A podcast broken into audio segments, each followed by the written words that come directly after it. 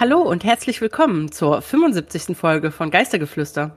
Dem Podcast über Paranormales und Spuk aus aller Welt. Ich bin Katharina. Und ich bin Diandra.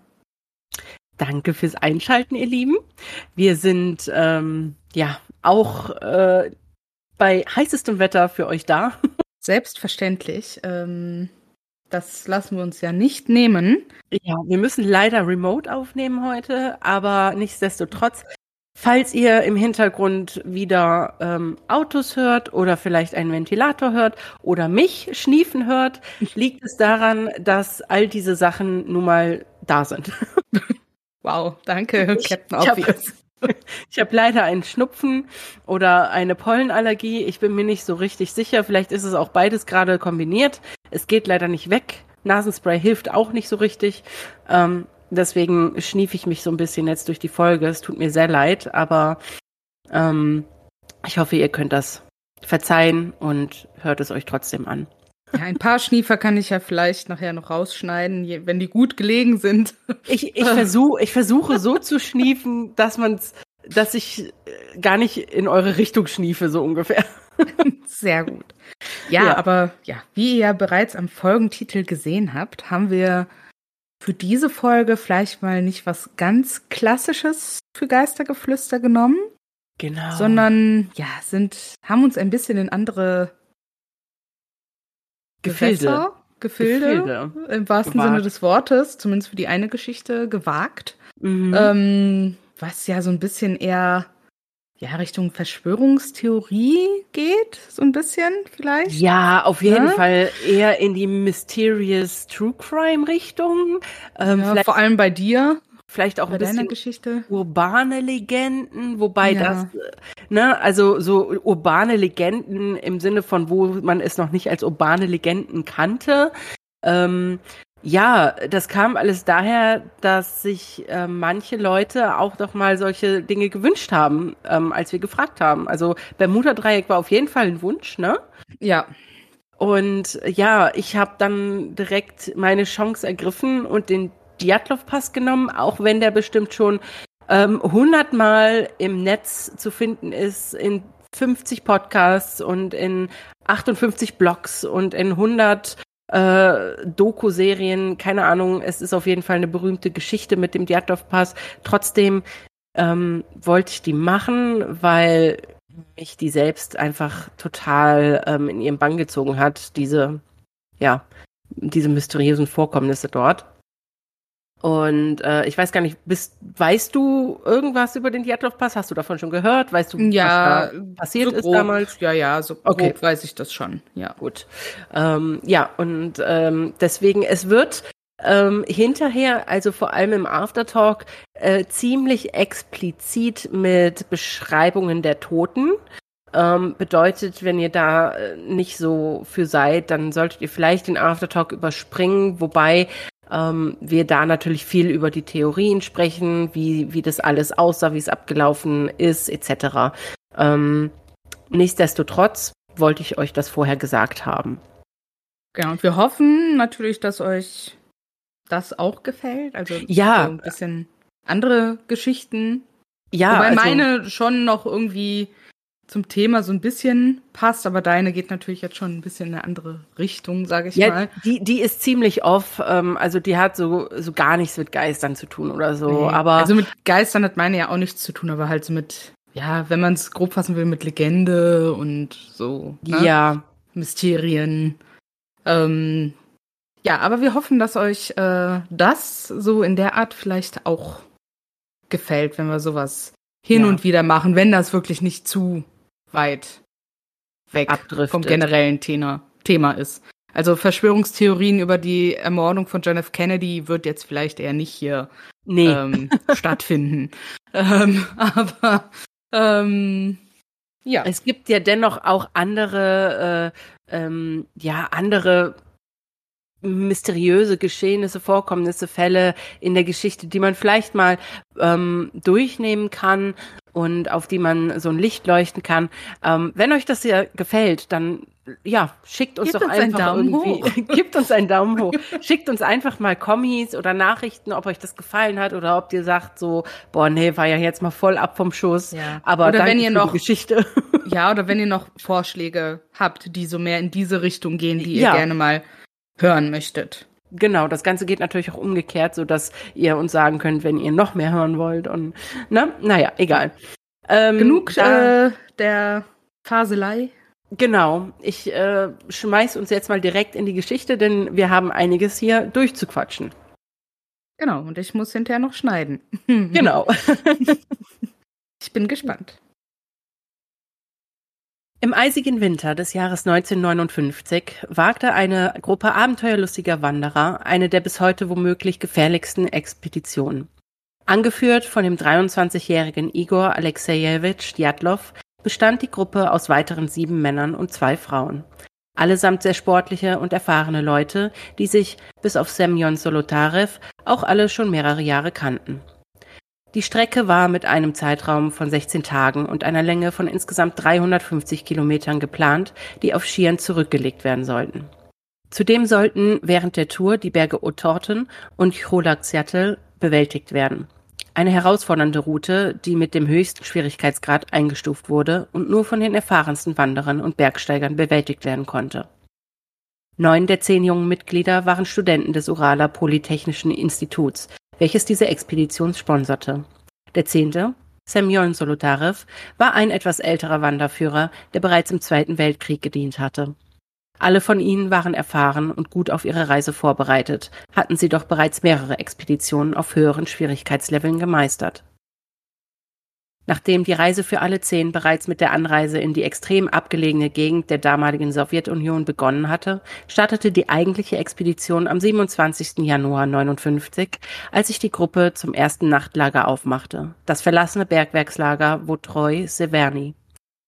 In dieser ersten Nacht erkrankte jedoch Juri Judin und musste am nächsten Tag die schwere Entscheidung treffen, dass er nicht mit dem Rest der Gruppe weitergehen konnte. Auch wenn er zu diesem Zeitpunkt sehr enttäuscht gewesen sein musste, so sollte er ein paar Wochen später dankbar über die Krankheit sein, die ihn vom Weitergehen abgehalten hatte. War er dadurch doch der einzige Überlebende geblieben, der von dieser schicksalshaften Expedition zurückgekommen war.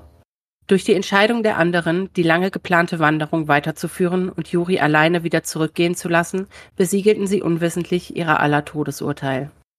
Doch was geschah damals, vor fast 65 Jahren, als neun Menschen weiterwanderten und kein einziger es lebend zurückschaffte?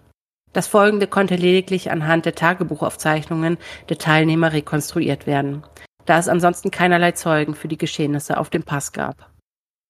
Die Wandergruppe startete ihre Tour vom Bergwerkslager Votoroy-Severny aus und folgte zunächst dem Fluss Loswa. Später wanderten sie entlang der Auspija in Richtung Gebirge und erreichten es am 31. Januar. Ursprünglich hatte Igor Djatlov geplant, die Gruppe am selben Tag über den Gebirgspass ins Loswartal zu führen, wo sie übernachten sollten. Sie begannen den Pass zu überqueren, kehrten jedoch wegen des starken Windes um und schlugen ihr Nachtlager im Auspija-Tal am Fuß des Cholazjatl auf. In seinem letzten Tagebucheintrag beschrieb Djatlov die Landschaft und die Suche nach einem Nachtlager. Am Nachmittag des 1. Februar 59 setzte die Gruppe ihre Überquerung des Passes in Richtung Loswartal fort. Nachdem sie etwa die Hälfte der Strecke zurückgelegt hatten, entschieden sie sich, ihr Zelt am nordöstlichen Hang des Cholazjatl aufzuschlagen. Es ist unklar, warum sie nicht den Rest des Weges ins Loswartal zurücklegten, um dort wie geplant zu übernachten. Ermittler gehen davon aus, dass das Zelt nach 17 Uhr aufgestellt wurde und dass zu dieser Zeit auch die letzten Fotos der Gruppe aufgenommen wurden. Gegen 18 Uhr begannen die Wanderer mit den Vorbereitungen für die Nacht. Es wird jedoch vermutet, dass die tragischen Ereignisse zwischen 15.30 Uhr und 16 Uhr stattfanden, basierend auf der Ansicht einiger Experten. Was allerdings danach geschah, bleibt bis heute ein Rätsel. Doch etwas musste passiert sein, etwas Grauenhaftes und Entsetzliches, das neun Menschen auf abscheuliche Weise ums Leben gebracht hat. Nachdem die Gruppe nicht planmäßig zurückgekehrt war, wurden Suchtrupps gebildet. Am 26. Februar entdeckten die Suchenden das Zelt der Gruppe, das anscheinend von innen aufgerissen worden war. Die Fußspuren in der Umgebung deuteten darauf hin, dass die Wanderer in Eile und, viel unerklärlicher, ohne Schuhe geflohen waren.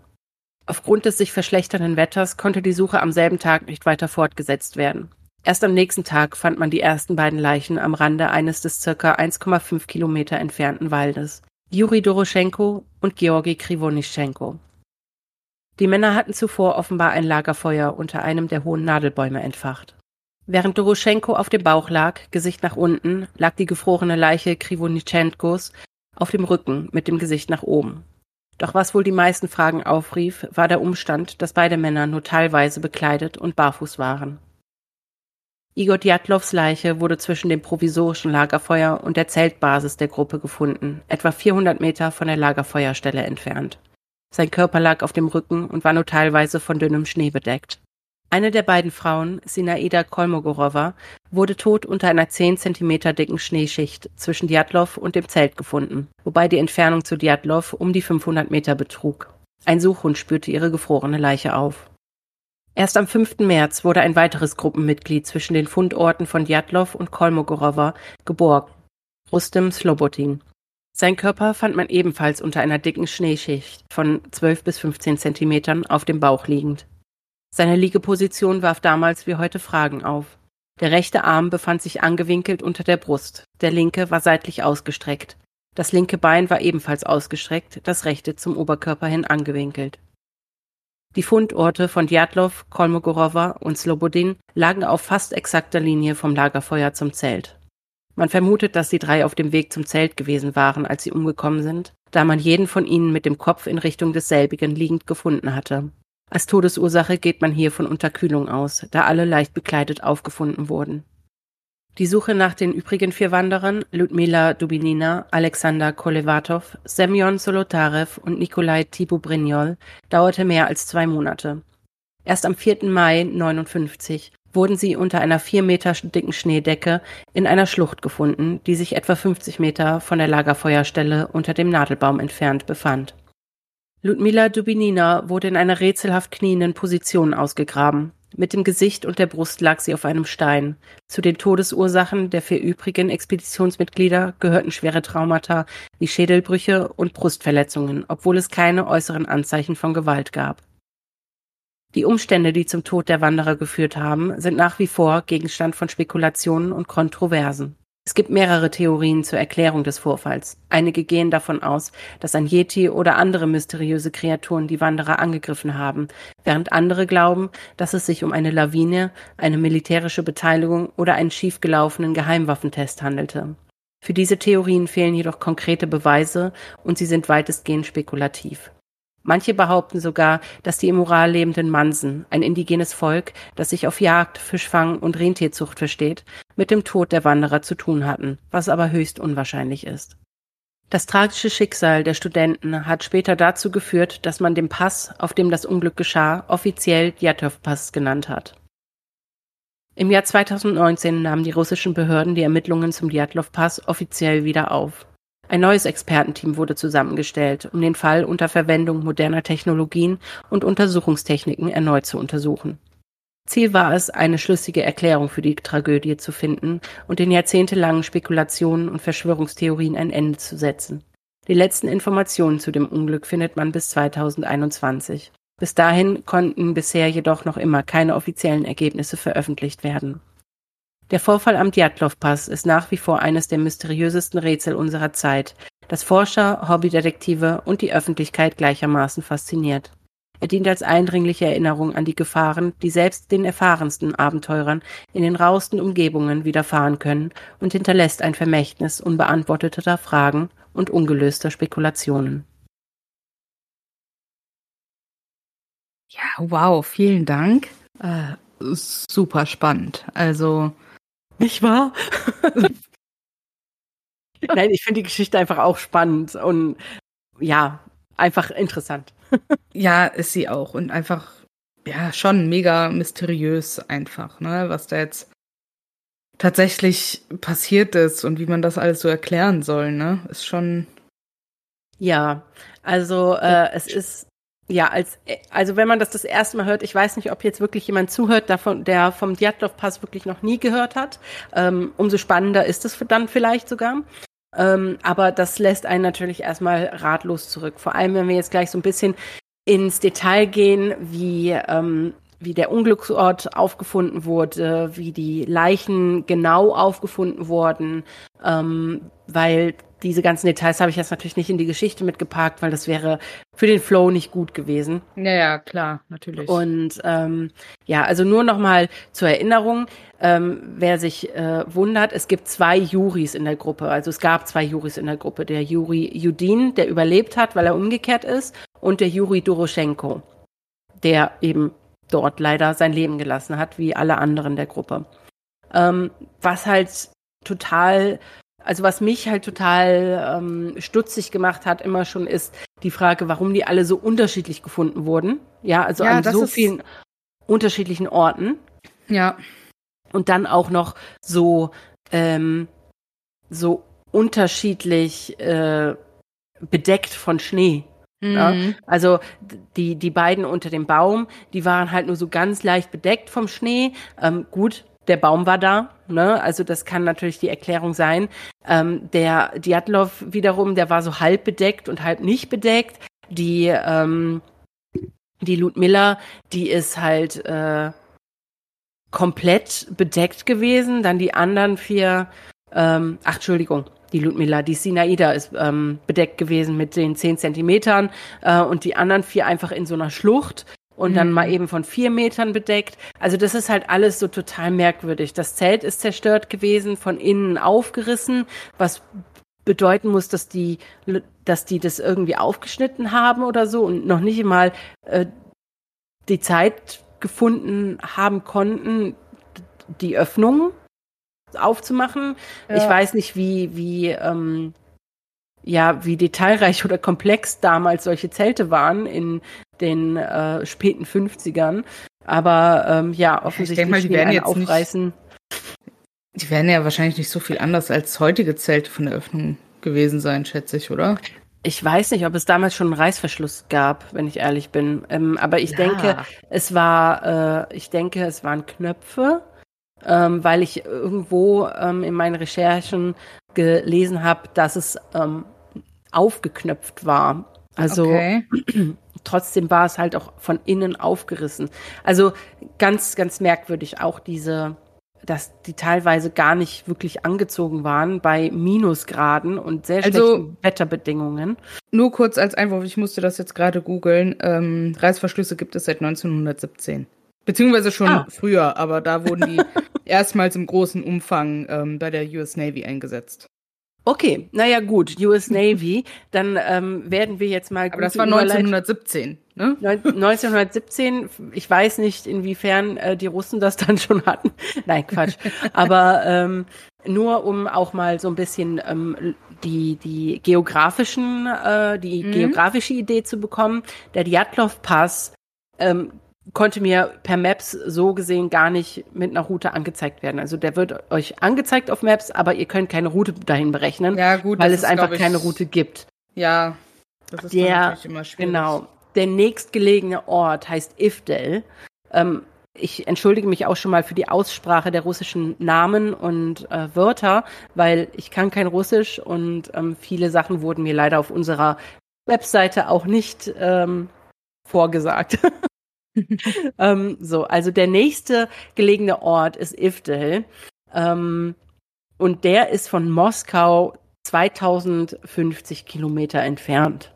Wow. Ja, also mit dem Auto, wenn man komplett durchfährt, fährt man über 24 Stunden. Krass. Ja, äh, ist natürlich echt eine Reise. Und mhm. von Ivdel aus sind die aber auch noch mal in eine Waldarbeitersiedlung getrampt. Ja, mhm. ähm, das, da fährt auch nichts hin. Also da kannst du nur mit Auto oder Truck hin und die sind auch nur per Anhalter wirklich dahin gefahren in ähm, eine Waldarbeitersiedlung, die zu dem Zeitpunkt 41. das Quartal hieß. Ähm, die lag noch etwas näher am Pass, sodass die sich noch ein bisschen mehr vorbereiten konnten, um die Reise eben anzutreten. Ähm, die Suchtrupps, was ich auch sehr interessant fand, die Suchtrupps wurden nicht sofort, nachdem die, ähm, also die wurden am 14. Februar zurückerwartet. Ja. Ähm, da wurde aber noch nichts unternommen, als sie noch nicht da waren, weil es schon öfter vorkommt bei gerade solchen schwierigen Expeditionen, dass eben Gruppen nicht wie geplant ankommen, ne? Gerade wenn es dann ähm, auch Berichte über Schlechtwetter gibt und so, mhm. ne? Und damals gab es eben auch über Berichte über schwere Schneefälle und ähm, schlechte Wetterkonditionen, ähm, sodass äh, man einfach gedacht hat, okay, die, die müssen einfach länger in, in einem Lager bleiben, die kommen nicht so schnell voran, wie sie möchten, ähm, ist jetzt kein Hexenwerk, dass die noch nicht da sind. Ähm, es hat aber wirklich niemand was unternommen, bis dann wirklich die Angehörigen gefordert haben, dass jetzt nach denen gesucht wird. Also das Ach, hat dann was. auch noch mal hat dann auch noch mal über eine Woche gedauert. Oh wow, das ist aber lange. Entschuldigung. Ähm, und so wurden dann erst am 21. Februar Suchtrupps zusammengestellt und ausgesandt.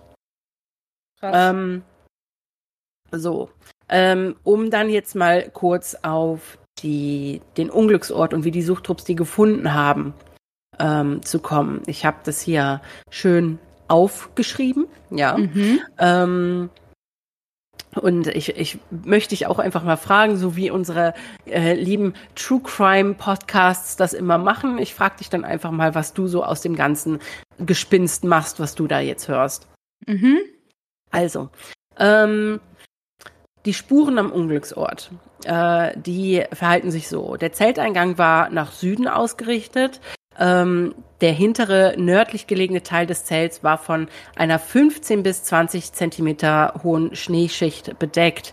Der untere Teil des Zelteingangs war aufgeknöpft. Also gehe ich davon aus, dass der halt offen war, der Zelteingang. Trotzdem war er auch, also war das ganze Zelt zerrissen, zerstört und halb unter Schnee bedeckt. Mhm. Ähm, nördlich, äh, dazu musst du wissen, nördlich geht's den Hang weiter hinauf. Ne? Mhm. Und südlich ging's halt nach unten. Ähm, nördlich war da, wo der Schnee auf dem Zelt lag, ne? Genau, genau. Ja. Mhm.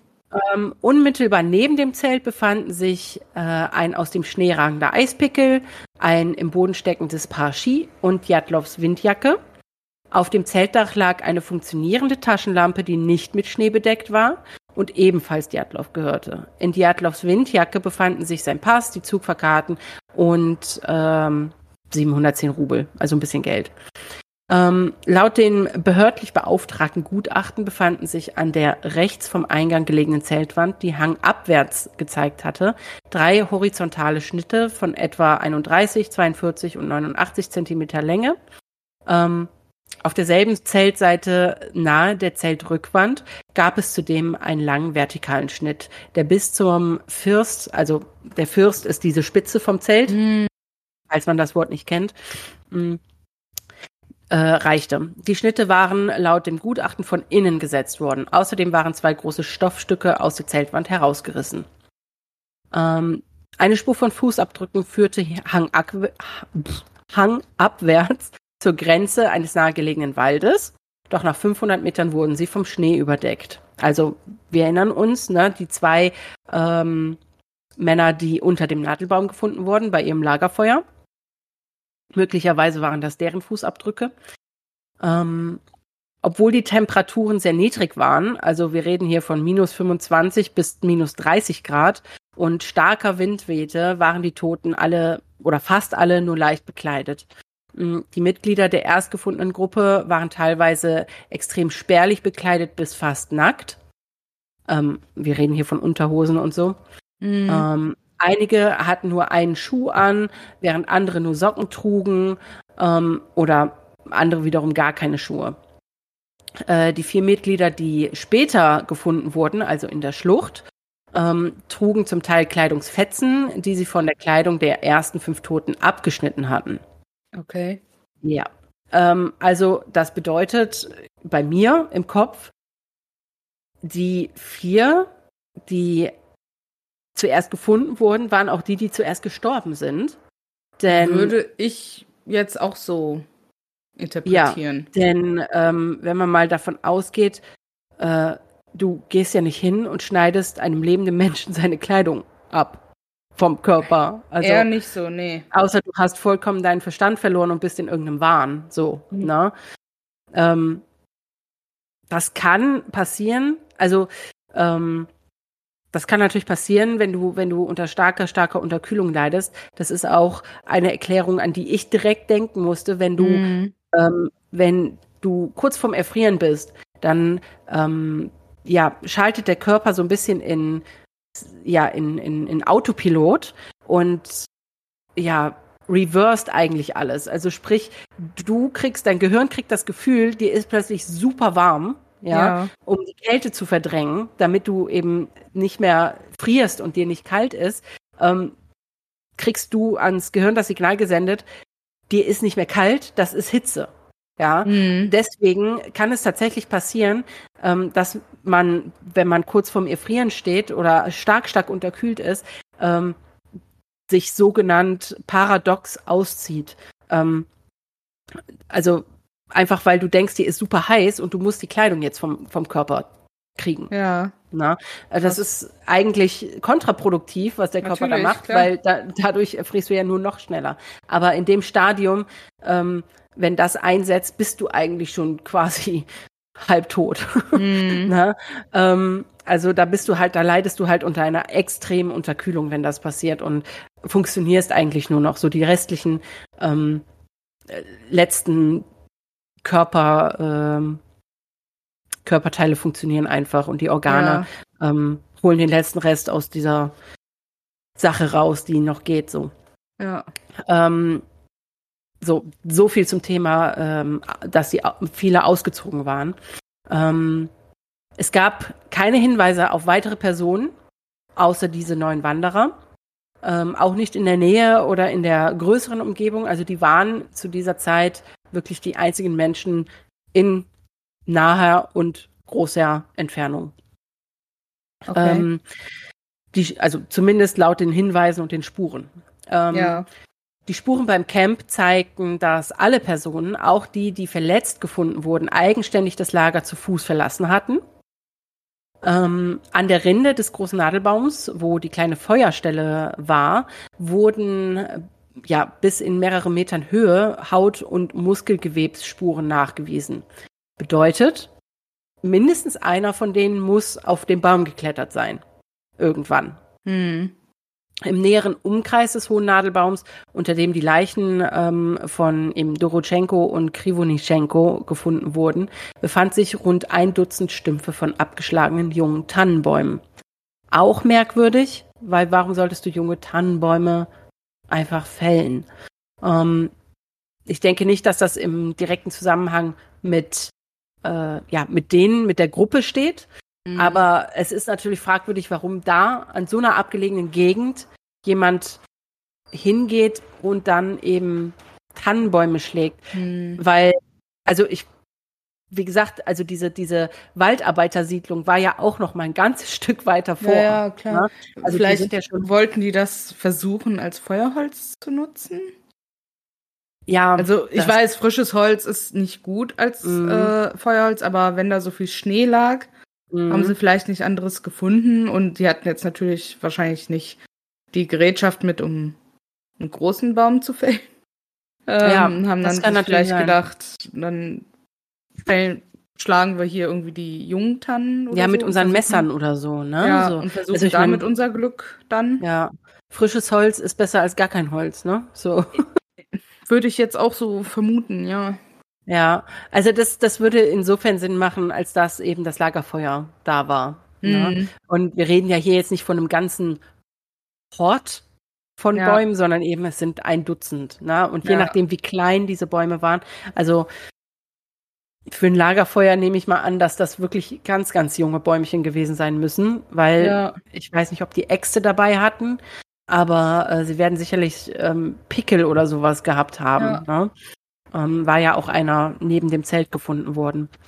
Ähm, Interessant war dann, äh, was hinterher noch ähm, weiter beobachtet wurde, und zwar, dass nach den Beerdigungen der ähm, Toten die Angehörigen angegeben haben, dass die Haut der Opfer tief gebräunt ausgesehen habe und die Haare komplett ergraut gewesen sind. Aha. Also, das finde ich auch schon mal echt krass, weil als Toter wirst du ja eher blass anstatt braun. Ja. Ne, einfach aufgrund ja, der Tatsache, dass du tot bist. Und ja, dass die eben. Haare im Nachhinein ergraut sind, finde ich halt auch krass. Also man hat ja schon mal darüber gehört, dass Leute ähm, quasi instantly grau geworden sind, weil sie einen extremen Schock erlitten haben oder extremer Angst oder Traumata ausgesetzt waren. Ich selber habe das so noch nie mitbekommen oder ich habe noch nie von einem, von einem echten Bericht darüber gehört. Nee. Aber man hat ja schon gehört, dass das passieren kann.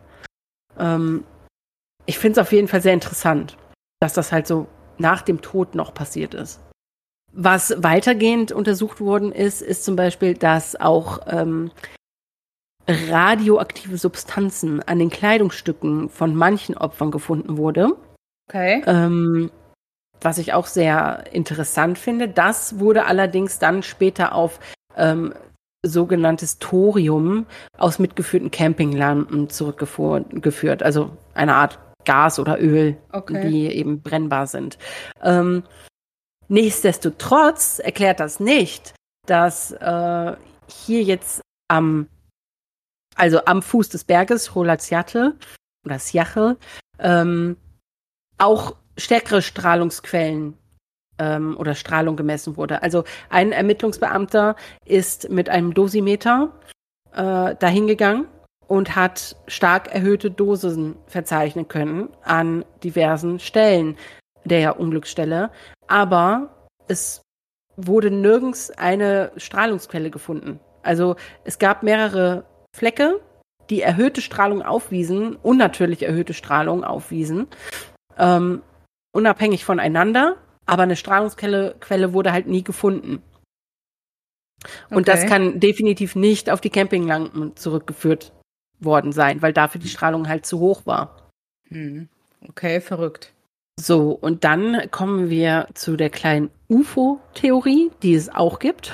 Okay. ähm, es ist nämlich so, dass äh, manche Mitglieder einer Suchmannschaft ähm, ja eine Erscheinung am Himmel gesehen haben damals, und zwar am 31. März, ähm, die sie für ein UFO hielten.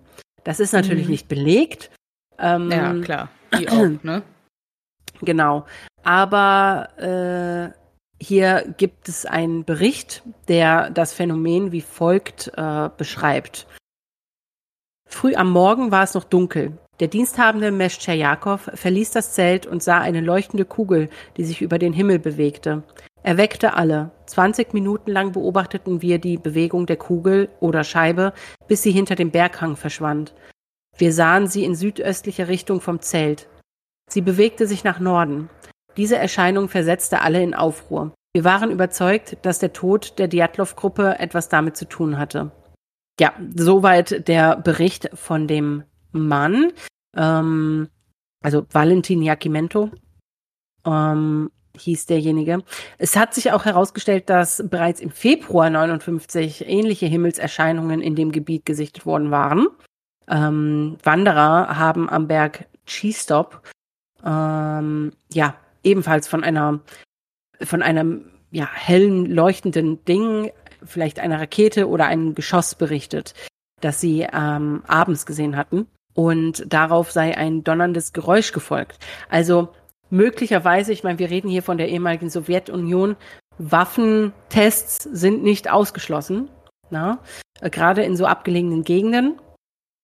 Ob das nun eine Scheibe oder Kugel gewesen ist mit, mit dem Valentin Jakimenko, äh, die er da gesehen hat, vielleicht war es auch tatsächlich einfach eine Waffen, ein Waffentest damals. Ja. Ja. Mitte Februar wurde nochmal eine grellweiße Kugel gefunden oder nicht gefunden, gesehen am Himmel äh, in der Nähe von Ifdel. Ähm, die war dann von einer Nebelwolke umhüllt. Also ähm, Experten gehen aus, dass es sich hier um Waffentests von Interkontinentalraketen handelte. Ja. Ähm, ja, könnte ja durchaus Sinn ergeben, ja. Ja, also UFOs schließe ich hier jetzt aus, wenn ich ehrlich bin. Ähm, einfach weil das auch, also ich will jetzt nicht blöd sein, aber nicht alles hat immer direkt mit UFOs zu tun. Ne? Nee, so. ich weiß, ich weiß. ja, vor allem die Erklärung liegt ja durchaus nahe. Ja, es ist ähm, außerdem in vielen Berichten von Altmetall die Rede, von äh, nicht, nicht äh, unnennenswert viel Altmetall, das in dem Gebiet gefunden wurde. Ähm, was wiederum die, ja, die Theorie füttert, dass das Militär diese ganzes, dieses ganze Areal für sich genutzt hat, heimlich, um mm. ja, Tests zu machen, Experimente durchzuführen, irgendwas zu verschleiern, irgendwas zu verbergen.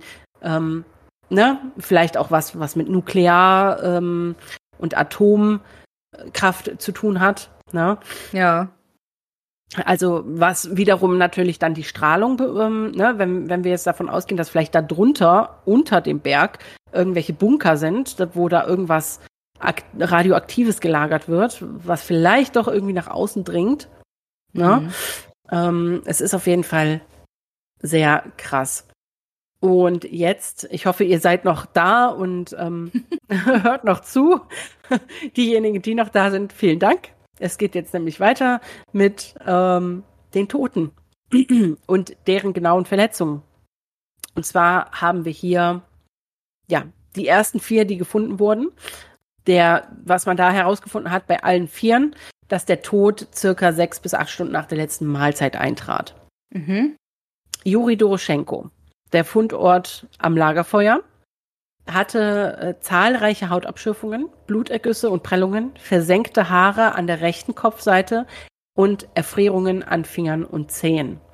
Seine Todesursache mangels tödlicher Verletzungen wurde auf Unterkühlung prognostiziert. Mhm. Georgi Krevonitschenko war auch am Lagerfeuer gefunden worden, hatte ebenfalls mehrere Schürfwunden und Blutergüsse, Erfrierungen an den Händen, eine fehlende Nasenspitze Schwellungen und Brandverletzungen am linken Unterschenkel und ein Stück Haut des Mittelfingers wurde bei ihm im Mund gefunden. Hm? Ja, auch hier okay. geht man bei der Todesursache von Unterkühlung aus, mangels tödlicher Verletzungen und eben äh, einigen Hinweisen, die eben ne, durch Unterkühlung verursacht wurden. Ne? Mhm. Einige Indizien.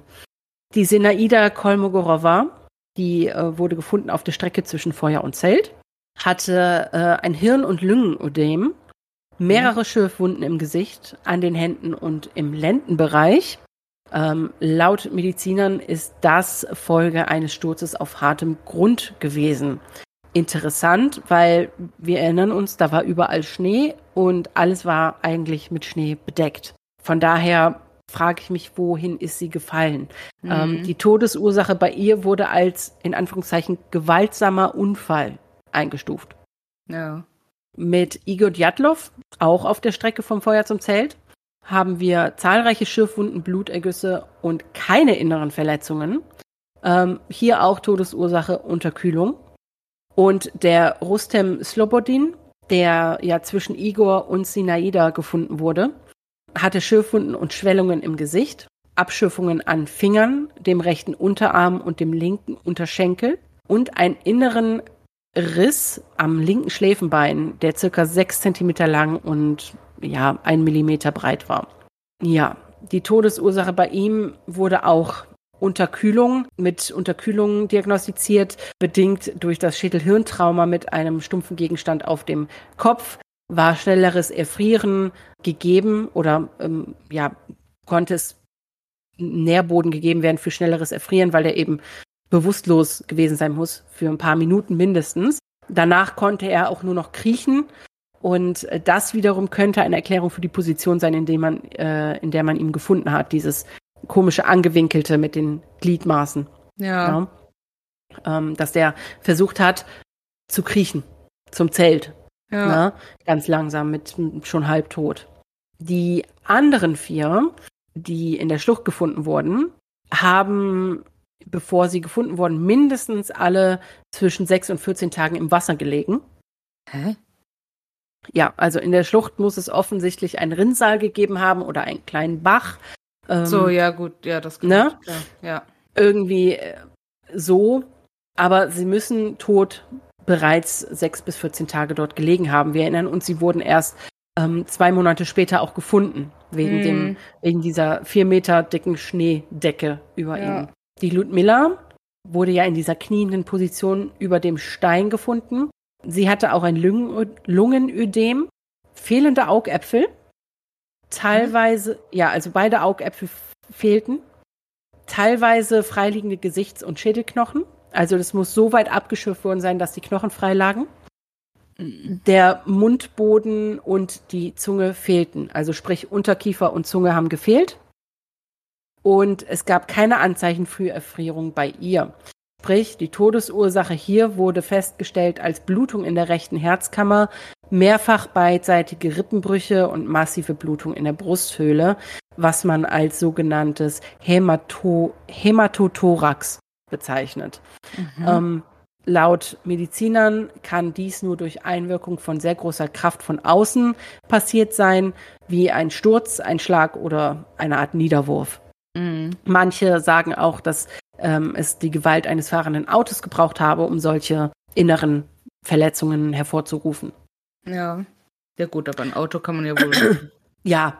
Ne, nur als nur als ja, ja, ähm, Beispiel. Ne? Ja. Ähm, was halt auch extrem merkwürdig ist, weil kein, weil sie halt auch nichts, was also die die äußeren, ähm, was die äußeren Sachen rund um die Brust und und ähm, die ja unter dem Gesicht liegenden Sachen, da, da hat sie weder Hämatome gehabt noch sonst irgendwelche äußeren Erscheinungen. Das war alles innerlich und außen Krass. war nur oben im Gesicht.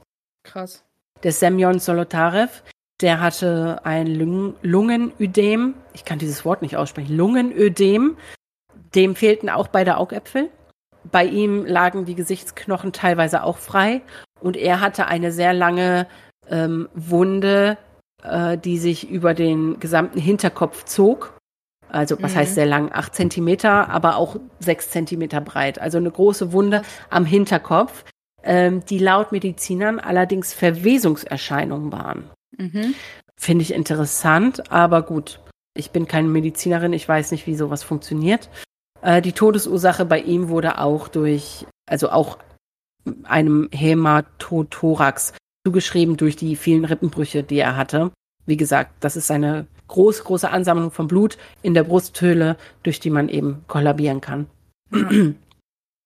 Äh, der Alexander Kolevatov hatte eine Knieverletzung, große Kopfverletzung, teilweise freiliegende Gesichtsknochen, ein Hämatothorax und äh, sehr starke Verwesungserscheinungen. Also die waren am stärksten bei ihnen, also mhm. bei ihm gewesen. Äh, seine Todesursache wurde allerdings äh, zur Überraschung ähm, meiner selbst auch mit Erfrierung eingestuft. Wobei oh. es überhaupt, wobei, wobei es überhaupt gar keine Anzeichen dafür gab, dass er erfroren ist. Also ähm, es ist sehr merkwürdig, dass bei ihm jetzt hier plötzlich eine Erfrierung äh, gewesen sein soll. Ja. Weil, wie gesagt, große Kopfverletzung, die Gesichtsknochen, der, ähm, der Hämatothorax. Also sehr merkwürdig finde ich das. Aber gut.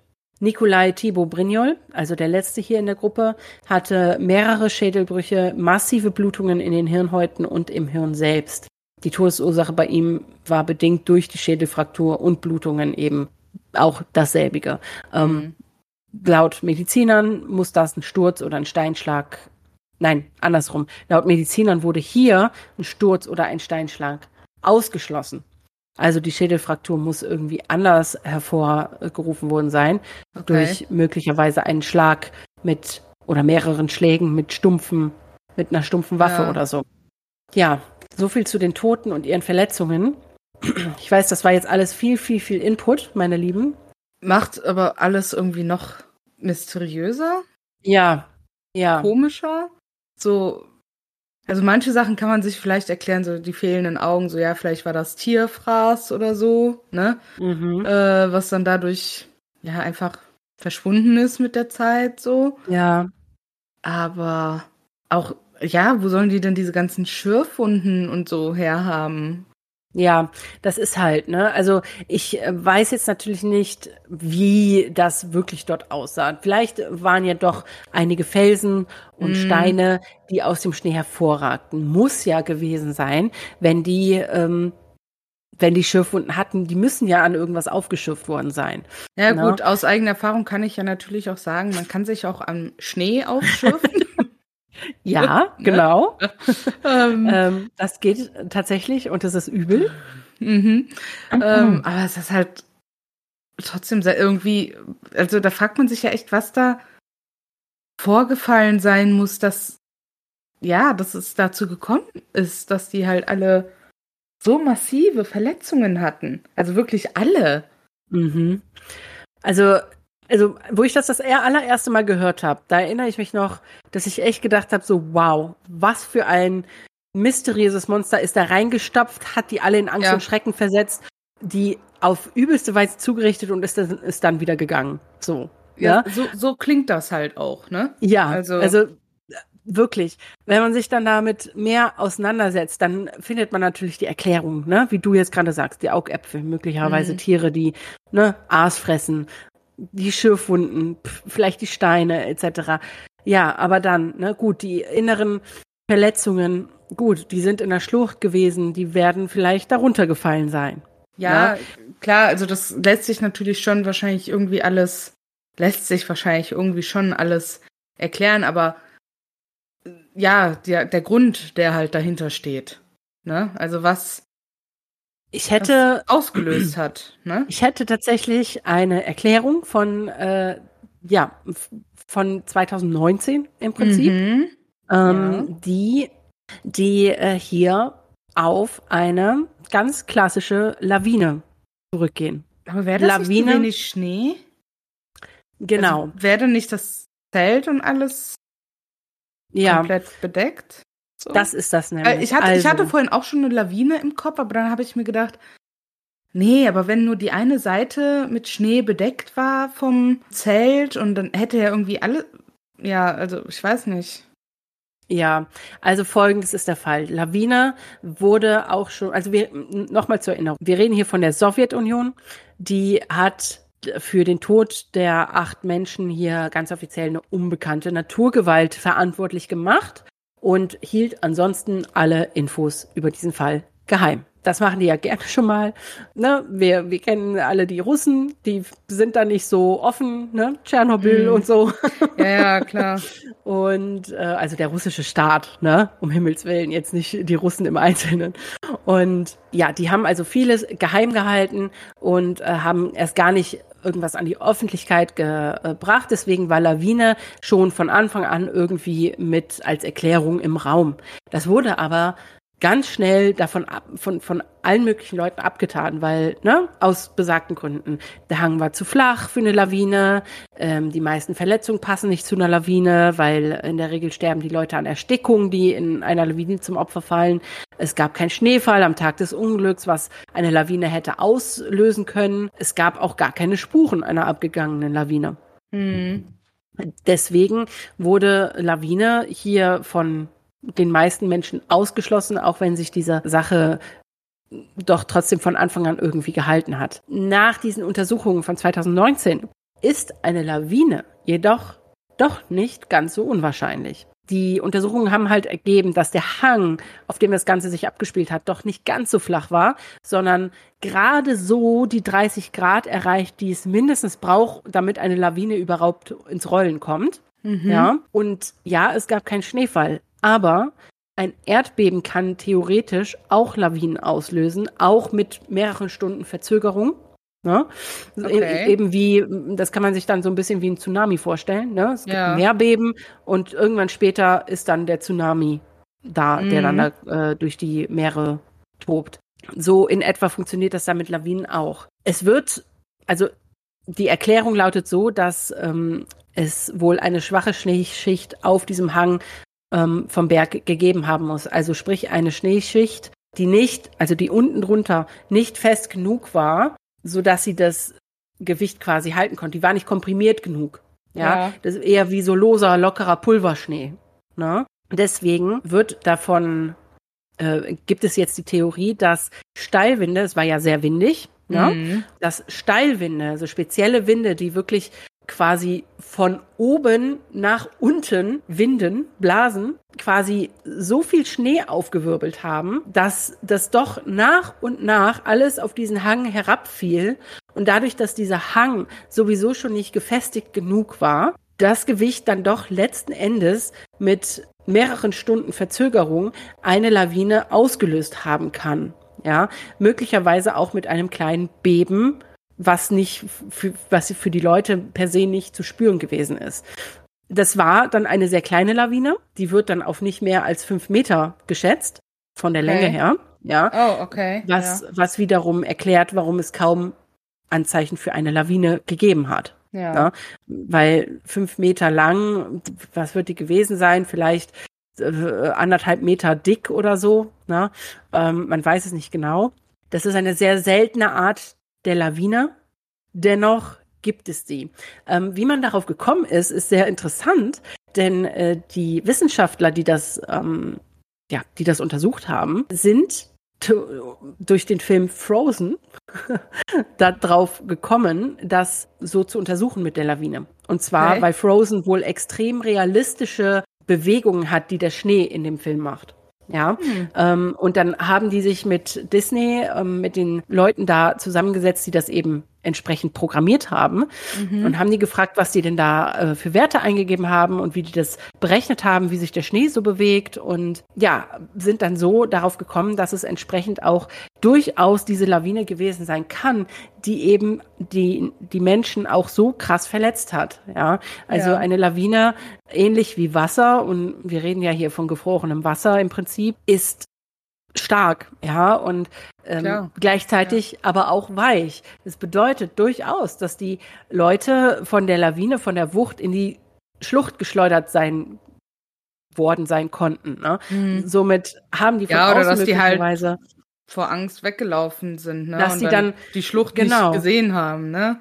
genau und dann halt sowas. reingefallen, ja. Es gab vielleicht auch gar keine Zeit, sich anzuziehen. Ne? Vielleicht lagen die in ihren Schlafsäcken in, in einer Art Pyjama oder so. Oder, Mhm. ne? Also man, man weiß es nicht. Ne? Aber ähm, das ist bisher die, ja, die logischste und nachvollziehbarste Erklärung für die Vorkommnisse auf dem Djatlov-Pass. Ja. Aber wieso hatten dann die, die in der Schlucht waren, Kleidungsfetzen von denen, die vorher gestorben sind? Tja, das ist eine der Mysterien, die nicht gelöst sind. Es ist auch nicht gelöst, warum die vielleicht sogar länger gelebt haben, wenn ja doch die Lawine dann schon da gewesen sein muss. Ja. Während, ne? Also gehen wir jetzt mal davon aus, es war diese Lawine, diese äußerst seltene Lawine, ähm, die Ja, bestimmte dann frag, Bedingungen ja, aber dann frage ich mich immer noch, warum ist das Zelt dann nicht unter, also mehr unter Schnee gewesen? Warum konnte, also Warum lag die, warum lag die Windjacke ohne Schnee und warum Ja, lag die Taschenlampe ohne Schnee auf dem Zelt? Ne? Und das Lagerfeuer konnte man ja auch noch problemlos sehen.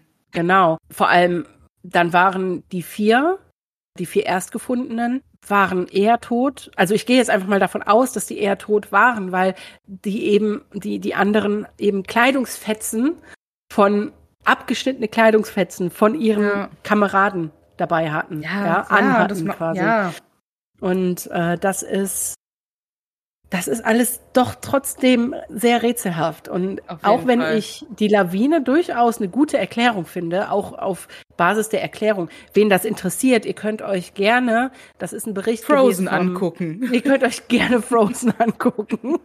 Da wird alles erklärt.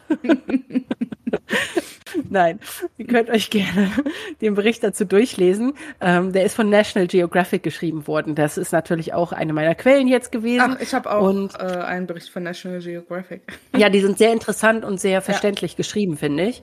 Und äh, da könnt ihr dann natürlich gerne in den Quellen draufklicken und euch das durchlesen, denn der Bericht ist natürlich sehr viel länger als das, was ich euch jetzt erzähle. Mhm. Denn ich möchte nicht, dass ihr einschlaft.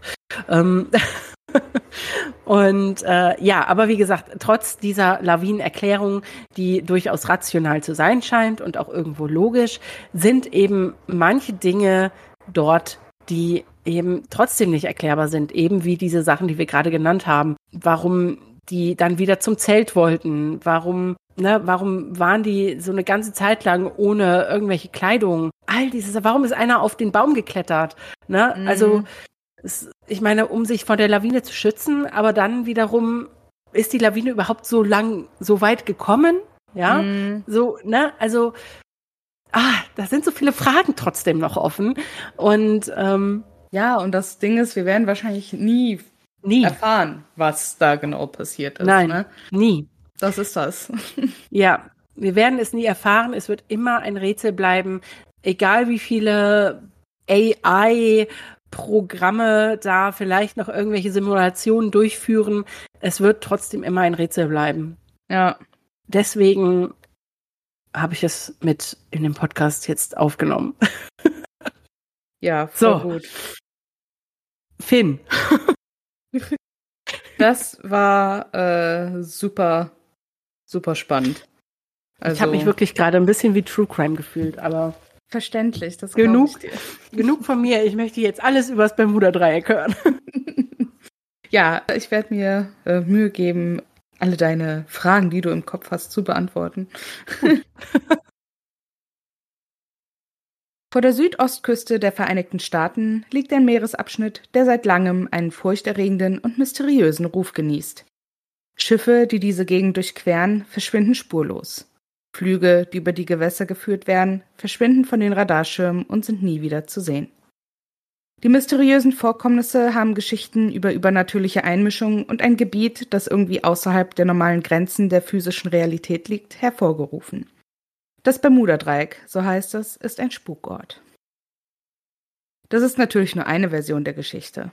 Das Bermuda-Dreieck war Schauplatz einer Reihe von bekannten und immer noch rätselhaften Verschwinden von angeblich 50 Schiffen und 20 Flugzeugen.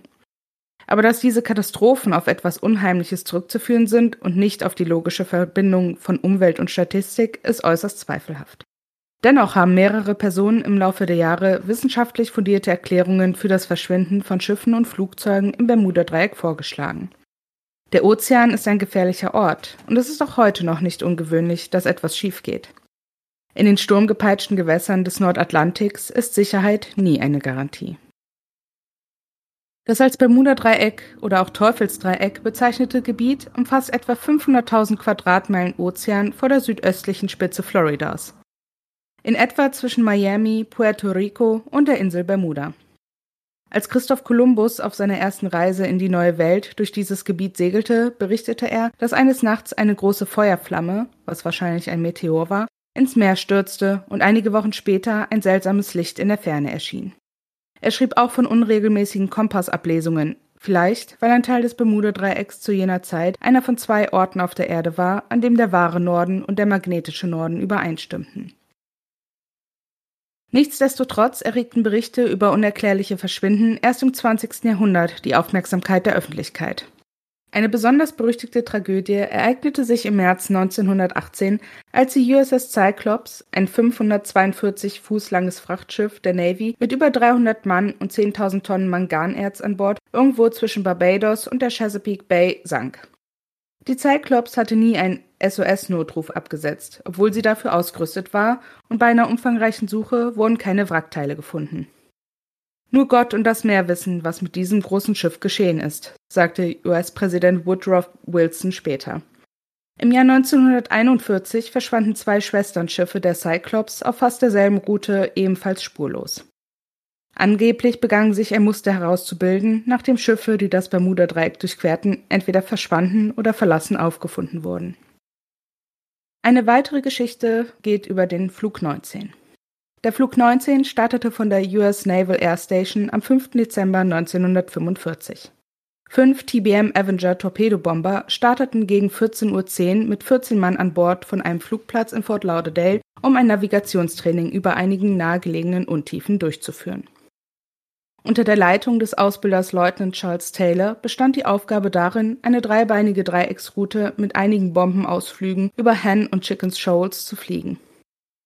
Da der Kompass offenbar nicht richtig funktionierte, verirrte sich Charles Taylor. Alle fünf Flugzeuge flogen ziellos umher, bis ihnen der Treibstoff ausging und sie gezwungen waren, auf dem Meer zu landen. Am selben Tag verschwanden auch ein Rettungsflugzeug und seine 13-köpfige Besatzung.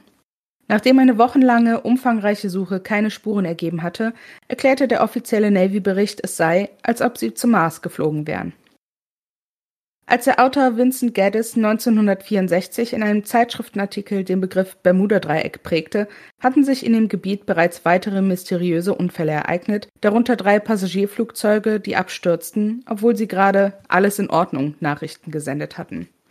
Charles Berlitz, dessen Großvater die Berlitz-Sprachschulen gründete, schürte die Legende 1974 mit einem sensationellen Bestseller über die Legende noch weiter.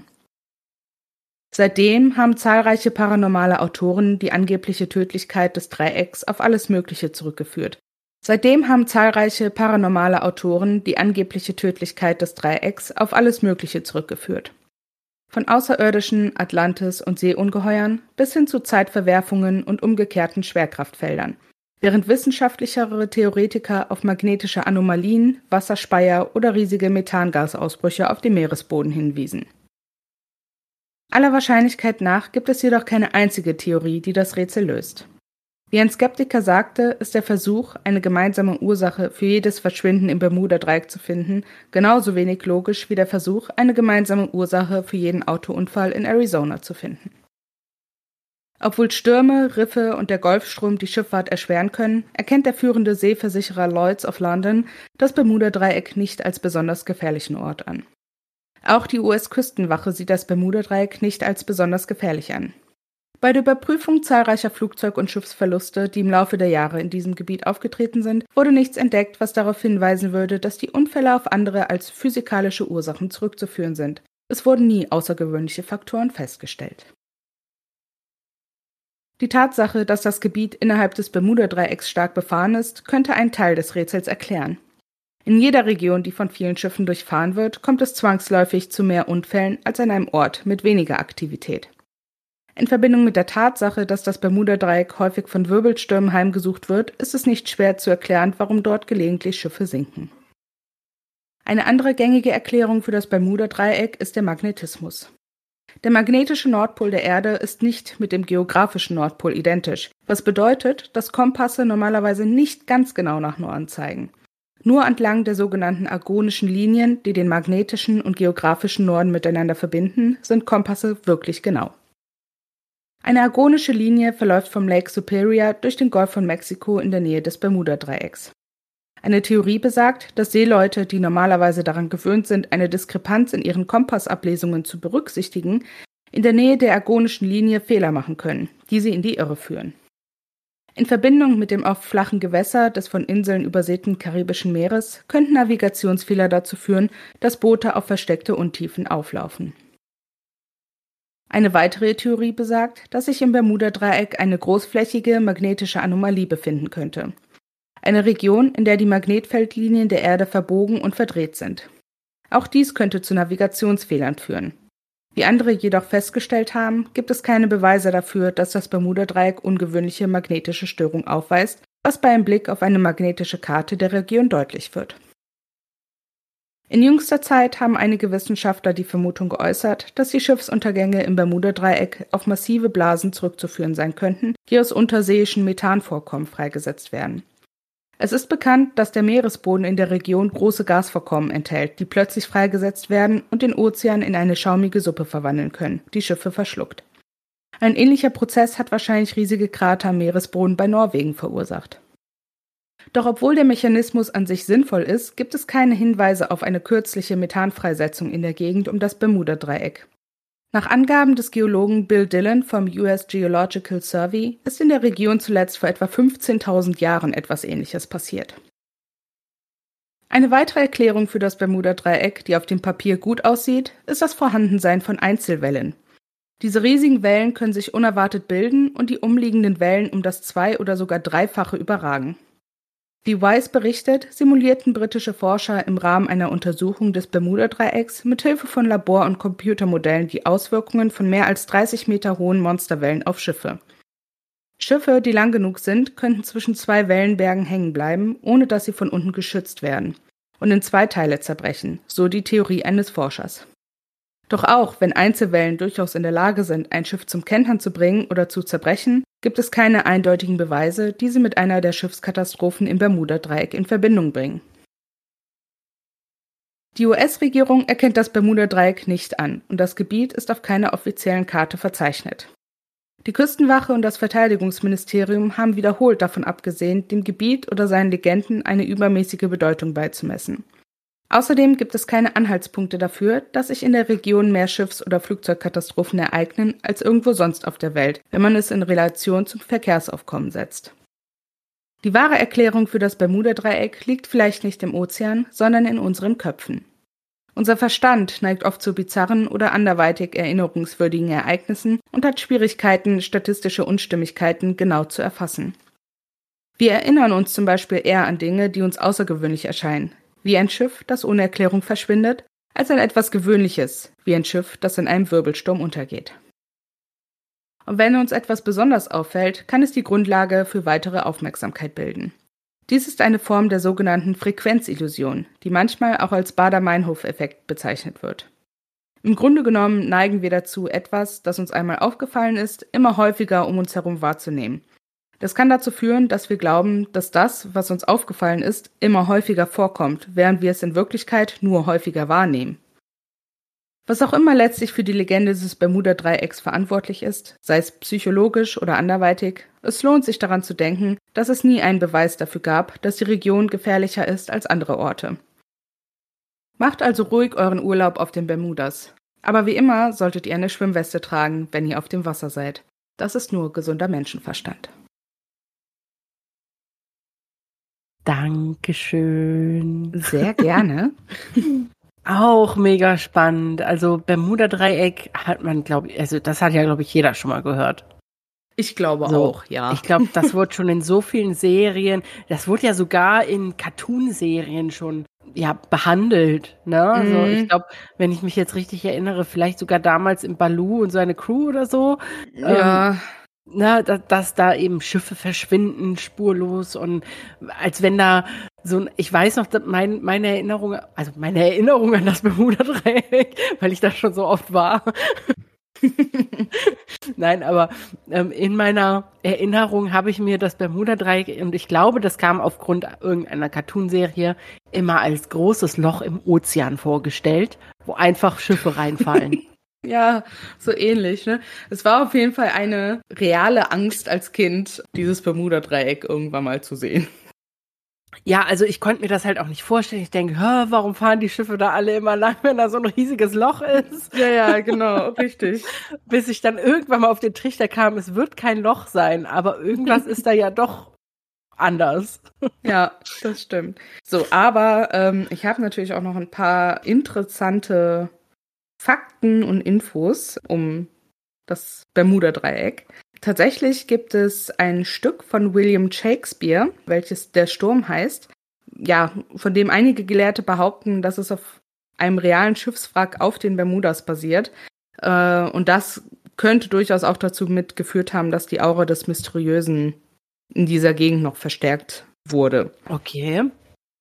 Moment, also der, der Shakespeare hat ein Stück gemacht, was über ein Wrack von einem Schiff im Bermuda-Dreieck ist. Das behaupten zumindest einige Gelehrte, ne, ah, dass es okay. äh, auf einem realen Schiffswrack äh, beruht, was auf den Bermudas Ach so. liegt. Weißt du, Oder wie das Stück heißt? Der Sturm. Ach so, ja, natürlich, hat es gesagt. Alles gut.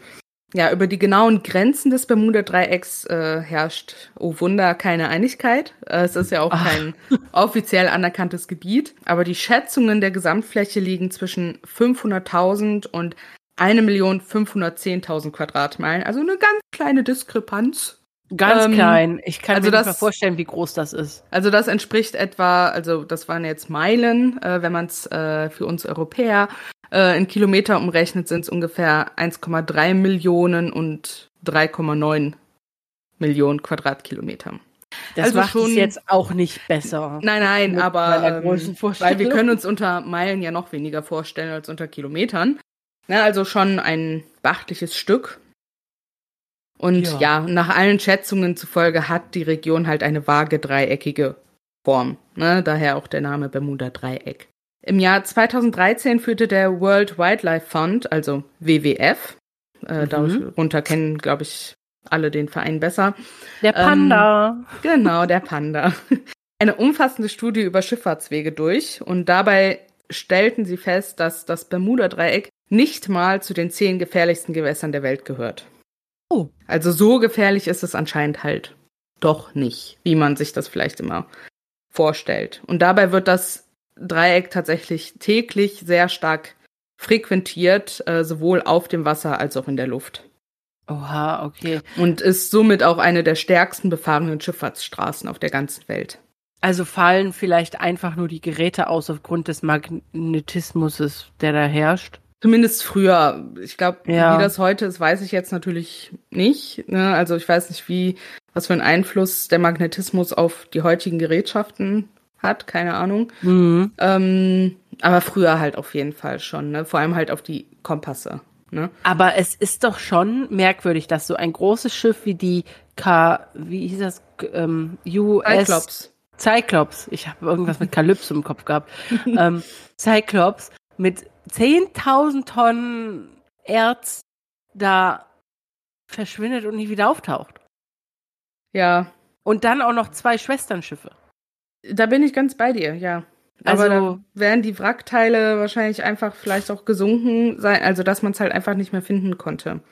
Ja. Weil, noch ein weiterer Fun Fact, der tiefste Punkt des Atlantischen Ozeans, die Milwaukee-Tiefe, befindet sich im Bermuda-Dreieck. Ach, Ähm, der Puerto Rico-Graben erreicht in der Milwaukee-Tiefe eine Tiefe von 8380 Metern. aber ich dachte, der Marianengraben ist der tiefste Punkt im Ozean. Des Atlantischen Ozeans. Ach so, Entschuldigung. Der Marianengraben ist, glaube ich, der tiefste Punkt überhaupt. Ja, ich glaube, der hat irgendwie 12.000. Ja.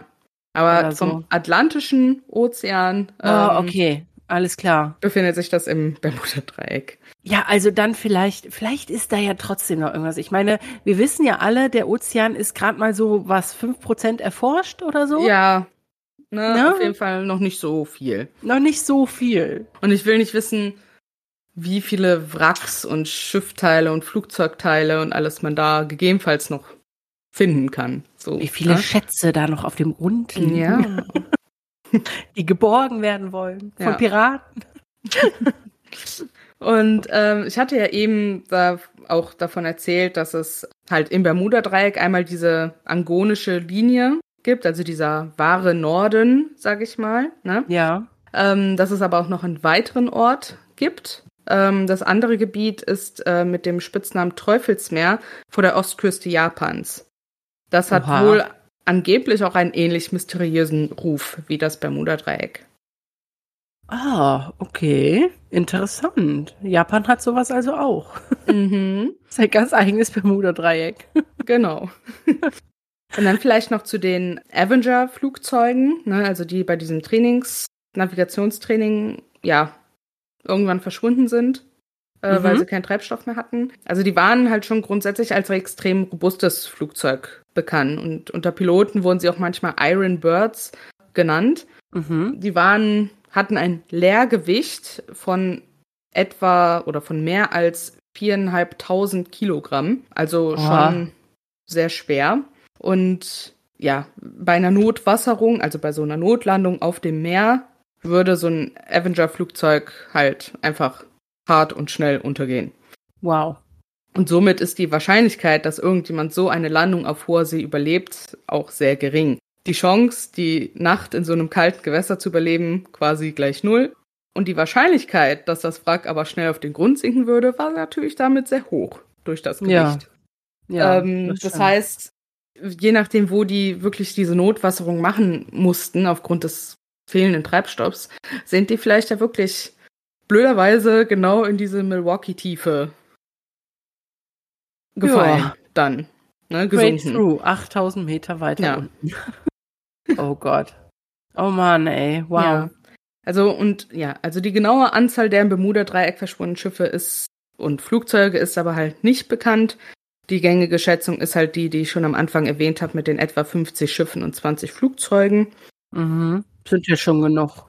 Genau, und zahlreiche oder Wrackteile von zahlreichen Schiffen und Flugzeugen, die in dieser Region halt als vermisst gemeldet wurden, sind bisher auch noch nicht geborgen worden. Ja. Wow. Spannend, spannend. Also, Mhm. ich muss sagen, ich fand unsere Geschichten jetzt interessant. Auf jeden Fall, ich auch. Ich hoffe, unsere Hörerschaft findet das auch. Unsere Stimmt. Ghosties. Stimmt. Ähm, wobei es jetzt ja wirklich eher ein bisschen verschwörerisch zuging hier. Aber Ja. nichtsdestotrotz, man kann ja auch mal einen Exkurs machen. Ne? Eben, eben. Aber Ähm, dann Ja, würde ich sagen, gehen wir zum Abschluss der Folge über, oder? auf jeden Fall.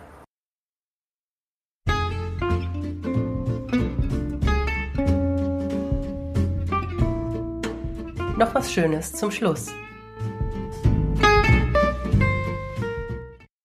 Und ich starte jetzt mit meiner Empfehlung, auch auf die Gefahr hin, dass den wahrscheinlich 90 Prozent unserer Ghosties schon kennen, möchte ich hiermit Avatar 2 empfehlen. Wege, äh, Wege des Wassers oder Way of the Water. Und zwar habe ich den gestern geguckt, der ist nämlich jetzt auf Disney Plus verfügbar. Und da habe ich gedacht, ja, schaust du dir das doch mal an. Und ja, also wieder gewaltige Bilder, eine äh, gute Geschichte. Ähm, ich war gut unterhalten und war sehr beeindruckt von, ja, einfach von der Geschichte und ja. äh, von, von diesen, also wirklich diesen atemberaubenden Effekten und Bildern. Mhm. Das ist also wirklich einfach halt wie beim ersten Film schon so toll. Ja, ich hatte und auch schon überlegt, also ich habe den, also ich habe auch schon gesehen, dass der auf Disney Plus mittlerweile ist. Ähm, ich hatte überlegt, okay, guckst du den an oder nicht? Bisher habe ich es noch nicht gemacht, aber. Es ähm, sind auch drei Stunden deiner Lebenszeit, ne? Das boah. darf man also nicht äh, vertun. Mal eben. Das muss, so ich, ja, geguckt, das muss ich ja schon fast nicht. auf zwei Abende aufteilen, ey. ja, also ich äh, habe auf jeden Fall äh, direkt durchgezogen und ich, ich bin einfach, die Schauspieler sind gut, die, die, die spielen das einfach toll. Ich bin ja ein super Fan von der äh, Naitiri, also von äh, der ersten Hauptdarstellerin, die ja jetzt auch wieder mitspielt, logischerweise. Ah ja, also sie spielt auch mit wieder. Ja, ja, also beide, er, ne? Er Jake auch? Sully. Ah, ja, ja, ja okay. Jake Sully und Naitiri. Also ich rede mal kurz was, ich ohne zu spoilern, erzähle ich euch kurz was zum Avatar 2. Also Jake und Naitiri, Jake ist ja jetzt ja ähm, Häuptling des Clans Mhm. Und äh, beide sind verheiratet und die haben eine Familie. Ja, also die kriegen vier oder fünf Kinder, wobei eins davon adoptiert ist, und zwar das adoptierte Kind von der Wissenschaftlerin aus dem ersten Teil, die von okay. äh, der Sigourney Weaver gespielt wurde. Ich ja. weiß den Namen leider nicht mehr. Ähm, die hat ein Kind bekommen und dieses Kind ähm, ist Avatar und das haben die mit in den Clan aufgenommen. Und äh, ja, es ist so, dass auch der Colonel vom ersten Film oder der General ähm, wieder mehr oder weniger der Böse ist, wobei er diesmal seine Erinnerungen in einen Avatar pflanzt, ähm, der zusammen mit einer Armeetruppe ähm, quasi ja, erstellt wurde, mhm. ähm, um Jake zu, ja, zu fangen und exkommunizieren eben. Okay. Ähm, so, das erfordert nun die Flucht von der Familie, ne, also von Naitiri, Jake und den Kindern. Und die fliehen eben zum im Prinzip zur anderen Seite, äh, da wo die, wo die Avatare des Wassers leben, also die Stämme des Wassers. Und äh, da finden die Unterkunft und leben sich halt ein und ähm, ja, müssen aber trotzdem halt doch noch irgendwie schauen, dass sie auch äh, ja nicht gefunden werden und dann haben die Kinder so ein bisschen Anpassungsschwierigkeiten und so, wie das eben bei Teenagern so ist. Und es ist schon ziemlich cool gemacht. Die Avatare im Wasser sehen auch ein bisschen anders aus. Die haben ein bisschen breiteren Schwanz zum besseren Schwimmen und die haben so Schwimmhäute an den Unterarmen und so. Also das ist echt cool gemacht und da wurde halt auch wirklich dran gedacht, das auch irgendwo logisch zu gestalten. Und diese kleinen Neckereien unter den Teenagern, ne, so, oh, was haben die denn für dünne Schwänzchen, ne, damit kann man doch gar mhm. nicht schwimmen und so. Ähm, das ist schon ziemlich cool. Und ja, ich will euch jetzt nicht weiter spoilern, weil ihr möchtet den Film vielleicht auch noch gucken. Ähm, ich kann ihn empfehlen. Ich habe zwischendurch auch mal ein, zwei Tränchen lassen müssen. Ah, ja. Und ähm, auch einfach, weil Naitiri einfach so gut spielt. Also wenn die Frau ihre Trauer ausdrückt, dann bin ich immer kurz vorm kompletten Zusammenbruch, weil die das so krass spielt. Also hat sie ja auch schon im ersten Film. Und ich finde das Hammer. Ähm, ja, mein, meine äh, Empfehlung Avatar 2 auf Disney Plus. Cool, vielen Dank. Ähm, ich möchte was auf Amazon empfehlen. Ähm, mhm. Das ist ja, beziehungsweise ich sage jetzt erstmal den Titel und dann kannst du mir vielleicht mal sagen, was du dir darunter vorstellst, ob du dir das gleiche okay. darunter vorgestellt hast, wie ich es mir zuerst vorgestellt habe. Und zwar möchte ich euch empfehlen, die gefährlichste Show der Welt mit Joko Winterscheid. Was stellst du dir darunter vor? Ein Duell um die Welt im Soloprogramm? Habe ich Vielleicht. auch gedacht. Ähm, so wird es auch ein bisschen in der ersten Folge, sag ich mal, so, so in dieser Intro, im Intro, sage ich mal, ähm, erstmal dargestellt. Aber nein, es ist tatsächlich was komplett anderes. Und okay. zwar ist es eine Doku-Serie.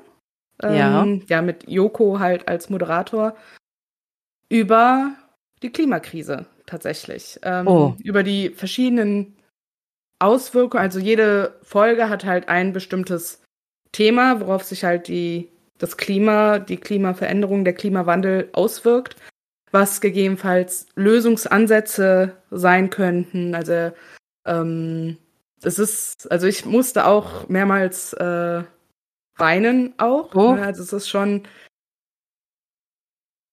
Also man muss schon in der Stimmung dafür sein, ne? sich sowas Bedrückendes ähm, uh, antun zu wollen. Aber, ne? Da bin ich aber lange ähm, nicht in der ähm, Stimmung für sowas.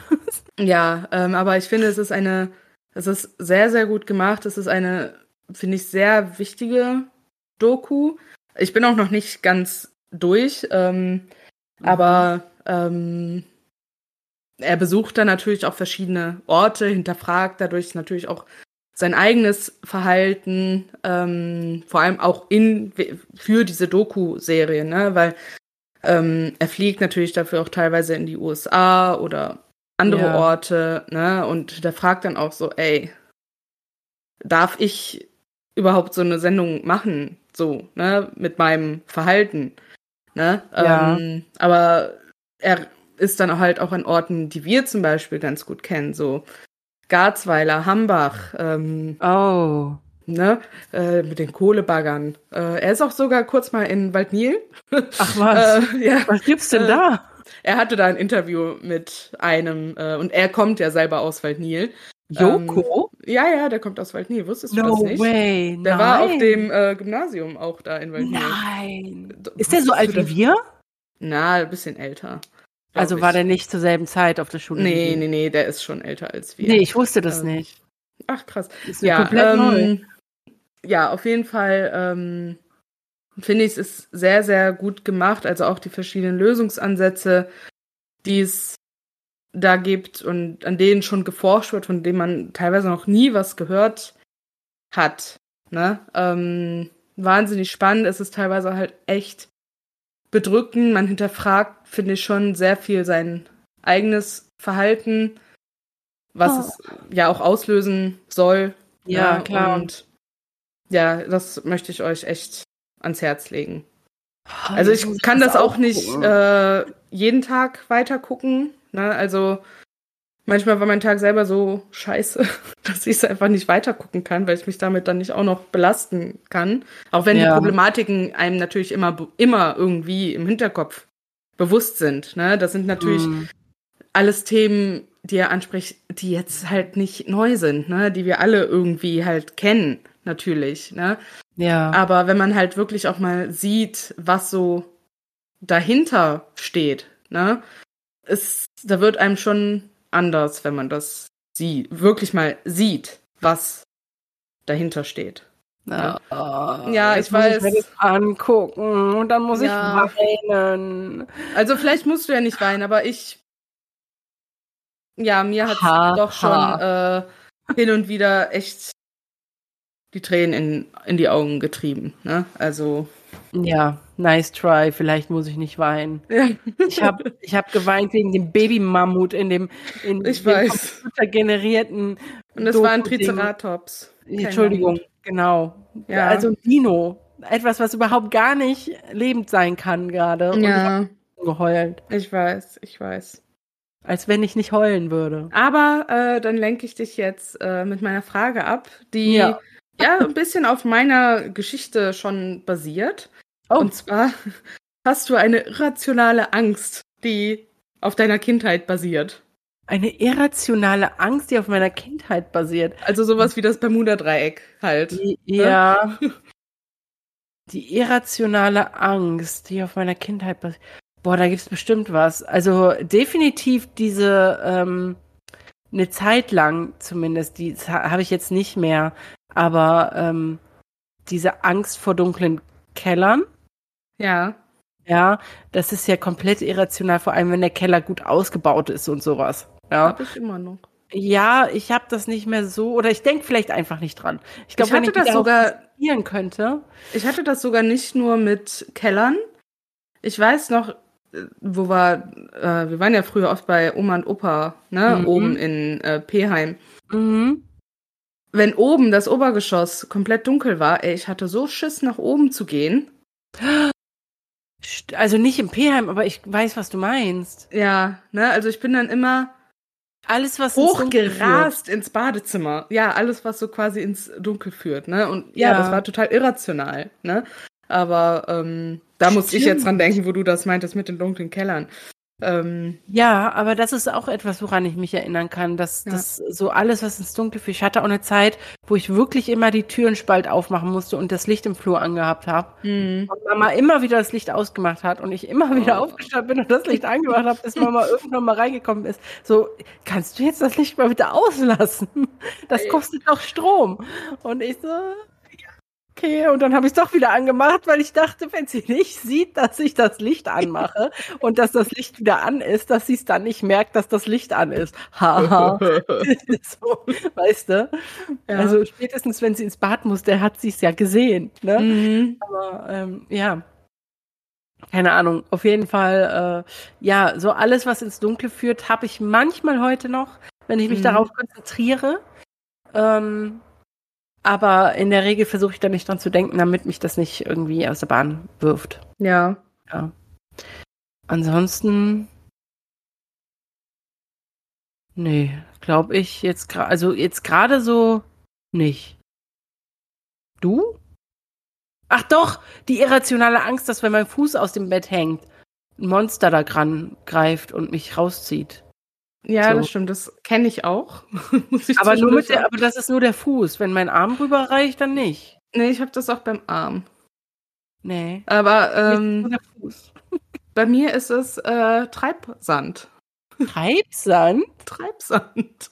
Weil es hier so viele Treibsandteiche Ja, gibt. deswegen ist es ja irrational, Ja, ich Katharina. weiß, ich weiß. Ne? Ich weiß Aber das nur- war früher auch so oft. In Fantagiror war das Thema. In diversen Zeichentrickserien. Stimmt, es gab Also- immer Treibsand. Es gab immer Treibsand, ne, wo Oh. du echt gedacht hast, oh, da musst du echt aufpassen. So, das, und wirklich auch diese Angst. Ich habe ich bin da jetzt auch drauf gekommen, weil ich da jetzt gestern oder so ein Video zu gesehen habe, wie man sich aus so Treibsand befreit, ne? Ja. Weil es wurde einem ja immer das Bild vermittelt, äh, Einmal drin. quasi so einmal drin bist und dann wirst du so reingesaugt Ja. quasi, ne? Aber ist halt jetzt nicht so. Ne? Aber trotzdem diese irrationale Angst, irgendwie doch mal im Treibsand zu landen und dann Jetzt- unterzugehen im Treibsand. Ja, halt jetzt da. wo du sagst, jetzt wo du sagst, äh, nicht Treibsand bei mir, aber Sümpfe.